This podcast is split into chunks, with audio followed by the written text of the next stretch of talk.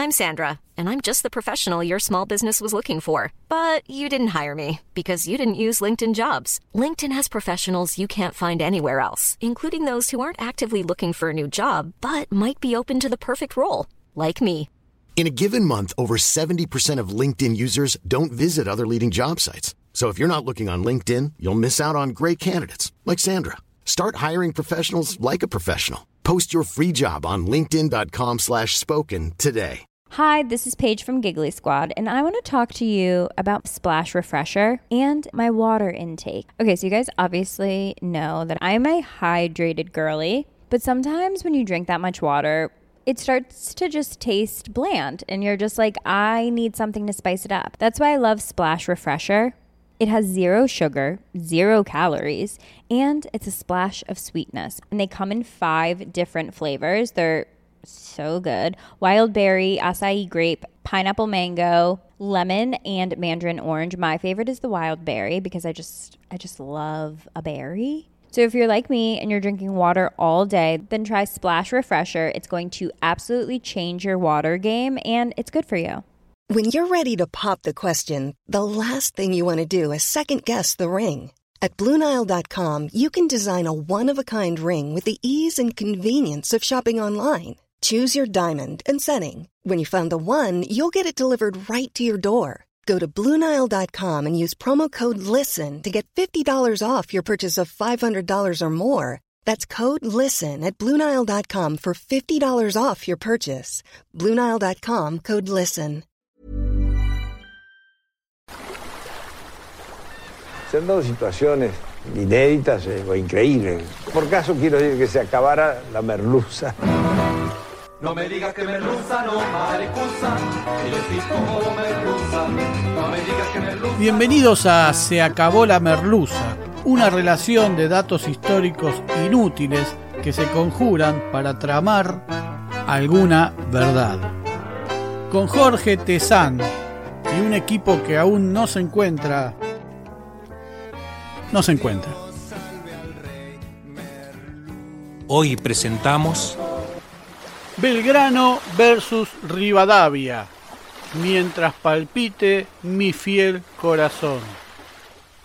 Políticos argentinos de hoy que nos han endeudado, desempleado, sumido en la pobreza, suelen citar como ejemplos a San Martín y Belgrano involucrándolos en cuestiones liberales como si fueran ellos inspiradores de las políticas que estos políticos pretenden para el país. En su ignorancia militante hacen marchas y defienden políticas de exclusión y se embanderan con los colores de la enseña que creó Belgrano, cuando en realidad defienden las ideas de Rivadavia, acaso en el paroxismo de su ignorancia. Sería bueno que alguna vez dijeran de qué lado están, y al menos como su inspirador no dejó de hacer, Rivadavia, entendieran que nada tienen que ver con los ideales que forjaron esta nación parida por Belgrano, San Martín y otros tantos. Tal vez por eso, porque somos en definitiva un país sumiso, nunca festejamos el Día de la Bandera verdadero.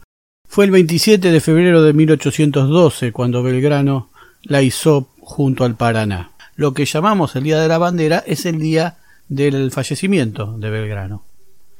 El triunvirato, entre quienes brillaba el liberal Bernardino Rivadavia, el de las hojas de la escuela, el de la avenida más larga del mundo, el que tiene una calle con su nombre en cada ciudad y siempre ha conspirado contra los intereses de la patria, ese Rivadavia había decidido levantar el sitio a la Montevideo que permanecía fiel al querido rey. ¿Se entiende?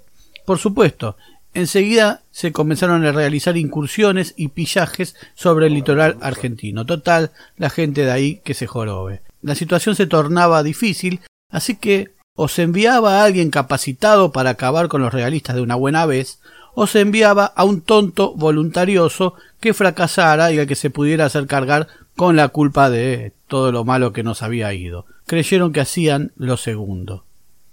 Allí partió Manuel Belgrano el 24 de enero de 1812 al frente de un cuerpo de tropas. En las barrancas rosarinas instaló la primera batería que podía repeler los ataques de los de la banda oriental. La bautizó Libertad. A Rivadavia mucho no le gustó el nombre. ¿Qué es eso de pretender libertad cuando estamos buscando de la manera más elegante posible volver al redil de Fernando VII. Pero bueno, libertad es un nombre genérico que puede interpretarse de varias maneras. Pero resulta que los ejércitos patrios usaban los mismos uniformes que el enemigo, simplemente porque pertenecían al mismo ejército, salvo que unos cuidaban las pertenencias del rey preso, adueñándose del poder, y otros trataban de restablecer el poder del virrey. Era un problema porque no se distinguían en la batalla. Entonces Belgrano le escribe a Rivadavia y le pide que nuestros soldados puedan usar la escarapela celeste y blanca para distinguirse de las tropas leales a Fernando. La escarapela era grande y se colocaba en el morrión de ese gorro grande del uniforme de eh, los soldados, para hacerse visibles y no confundir al amigo en batalla. En realidad, Fernando VII no estaba preso como podemos imaginarlo nosotros, en un calabozo, engrillado en una celda, sino que vivía en un palacio francés de fiesta permanente, rodeado de cortesanas que lo agasajaban de múltiples maneras. El 18 de febrero de 1812, el triunvirato aprueba la creación de la escarapela, pero no estaba el triunvirato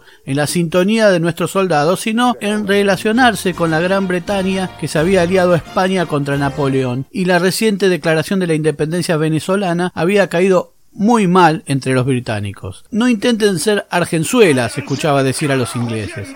Encima, Belgrano, por si Rivadavia no había entendido la ironía, bautiza a la segunda batería a orillas del Paraná Independencia. Tal vez hubiera sido lo peor del día para Rivadavia. Pero algo más sucedió ese 27 de febrero de 1812. Eran las seis y media de la tarde de ese día y Belgrano le pidió a Cosme Maciel, un muchacho de la zona que tenía 28 años, que se aseara un poco, que iba a tener el honor de izar la celeste y blanca por primera vez. Un amanecer celeste y blanco que por primera vez flameaba en el cielo en plena noche de la patria. La había cosido María Catalina Echevarría de Vidal, vecina de Rosario. La primera bandera habría tenido dos franjas verticales, una blanca, otra celeste, como la bandera de los Andes que usó San Martín. Los colores serían los de la casa de los Borbón, que a su vez son los del manto de la Virgen, por aquello de la máscara de Fernando, es decir, fingir fidelidad al rey sin serle exactamente fiel. También son los colores de los morenistas y de la sociedad patriótica. Hubo otra bandera igual creada por Belgrano cuando encabezaba el Real Consulado, justamente para esa misma institución. Desde 1813 se comenzó a utilizar una versión de tres franjas, como la conocemos ahora. En el retrato de Belgrano que está acá cerca, en el Museo de Olavarría, las pocas veces que se expone, se ve a espaldas del prócer una bandera con una franja horizontal celeste y debajo otra franja igual blanca. La bandera de Macha, encontrada en la localidad boliviana de ese nombre, tiene una franja superior blanca, una en el medio celeste y una franja inferior blanca, al revés de la que conocemos. Las diferencias en la disposición de los colores pueden deberse a la necesidad de identificar a los distintos regimientos y facciones dentro del mismo ejército. La reacción de Rivadavia fue violenta. Le envió a Belgrano una bandera española, la rojigualda, similar a la bandera española actual que era la usada por España en sus territorios marítimos de los que formábamos parte, y le advirtió Escuchen y vean cómo, tras ciertos argumentos, se esconde la negativa de algunos, tan similar con los actuales, de no ser una nación soberana. Ha dispuesto este gobierno que haga pasar como un rasgo de entusiasmo el enarbolamiento de la bandera blanca y celeste, ocultándola disimuladamente y sustituyéndola por la que le envío, procurando en adelante no prevenir las deliberaciones del gobierno en materia de tanta importancia. El gobierno deja a su prudencia mismo la reparación de tamaño desorden, pero debe prevenirle que esta será la última vez que sacrificará hasta tan alto punto los respetos de su autoridad y los intereses de la nación que preside y forma, los que jamás podrán estar en oposición a la uniformidad y orden. A la vuelta de correo usted dará cuenta exacta de lo que haya hecho en cumplimiento de esta superior resolución. Es decir, Rivadavia no quería una bandera. Los partidarios de Rivadavia que marchan no deberían tener la bandera celeste y blanca que Rivadavia no quiso. Belgrano no llegó a enterarse de esta resolución hasta meses después o fingió no enterarse y siguió usando la celeste y blanca. A comienzos de marzo de 1812 fue enviado a hacerse cargo del ejército del norte y siguió usándola. El 25 de mayo de 1812 en Jujuy la hizo bendecir y jurar por el pueblo. El pueblo recibía a su bandera por primera vez y la verdad con mucha algarabía. Belgrano, que tenía un enorme sentido de la ironía, le escribe a Rivadavia diciéndole que encontraba pueblos desmoralizados a los que la revolución parecía no importarles, y que inocentemente intentó insuflarles un sentido patriótico con la bandera, a la que iba a guardar y deshacer. Y le agrega Si alguien me pregunta le diré que está guardada para el día de la victoria, pero como éste está lejos, todos la habrán olvidado, dice recordando el poco apoyo que el ejército tenía desde Buenos Aires. Por supuesto, Rivadavia fue muy presto para mandar una bandera española, pero muy poco presto para mandar armas y elementos necesarios para el ejército. Sin embargo, Belgrano le dice a Rivadavia que la llamada máscara de Fernando se hacía imposible de sostener, ya que nadie quiere saber nada con él. En el interior profundo de la patria, el hambre era más conocido que el propio rey de España. El 20 de febrero de 1813, caído el triunvirato, la bandera celeste y blanca flameó durante toda la batalla de Salta. Y fue un triunfo.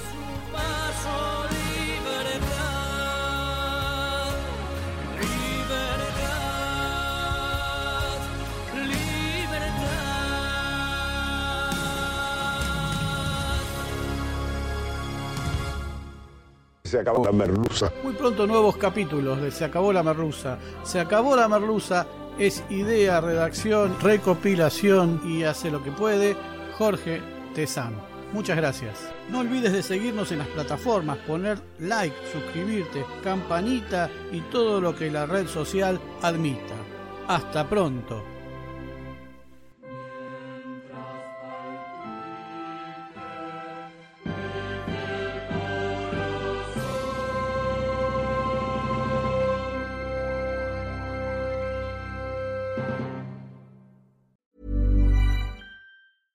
Hi, this is Paige from Giggly Squad, and I want to talk to you about Splash Refresher and my water intake. Okay, so you guys obviously know that I'm a hydrated girly, but sometimes when you drink that much water, it starts to just taste bland, and you're just like, I need something to spice it up. That's why I love Splash Refresher. It has zero sugar, zero calories, and it's a splash of sweetness. And they come in five different flavors. They're so good. Wild berry, acai grape, pineapple mango, lemon, and mandarin orange. My favorite is the wild berry because I just I just love a berry. So if you're like me and you're drinking water all day, then try Splash Refresher. It's going to absolutely change your water game and it's good for you. ACAST powers the world's best podcasts. Here's a show that we recommend.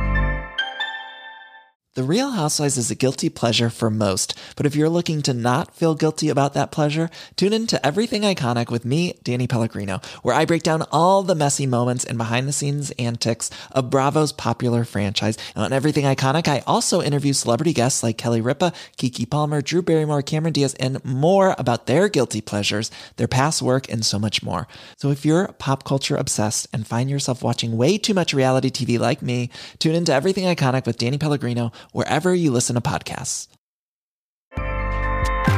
ACAST helps creators launch, grow, and monetize their podcasts everywhere. ACAST.com.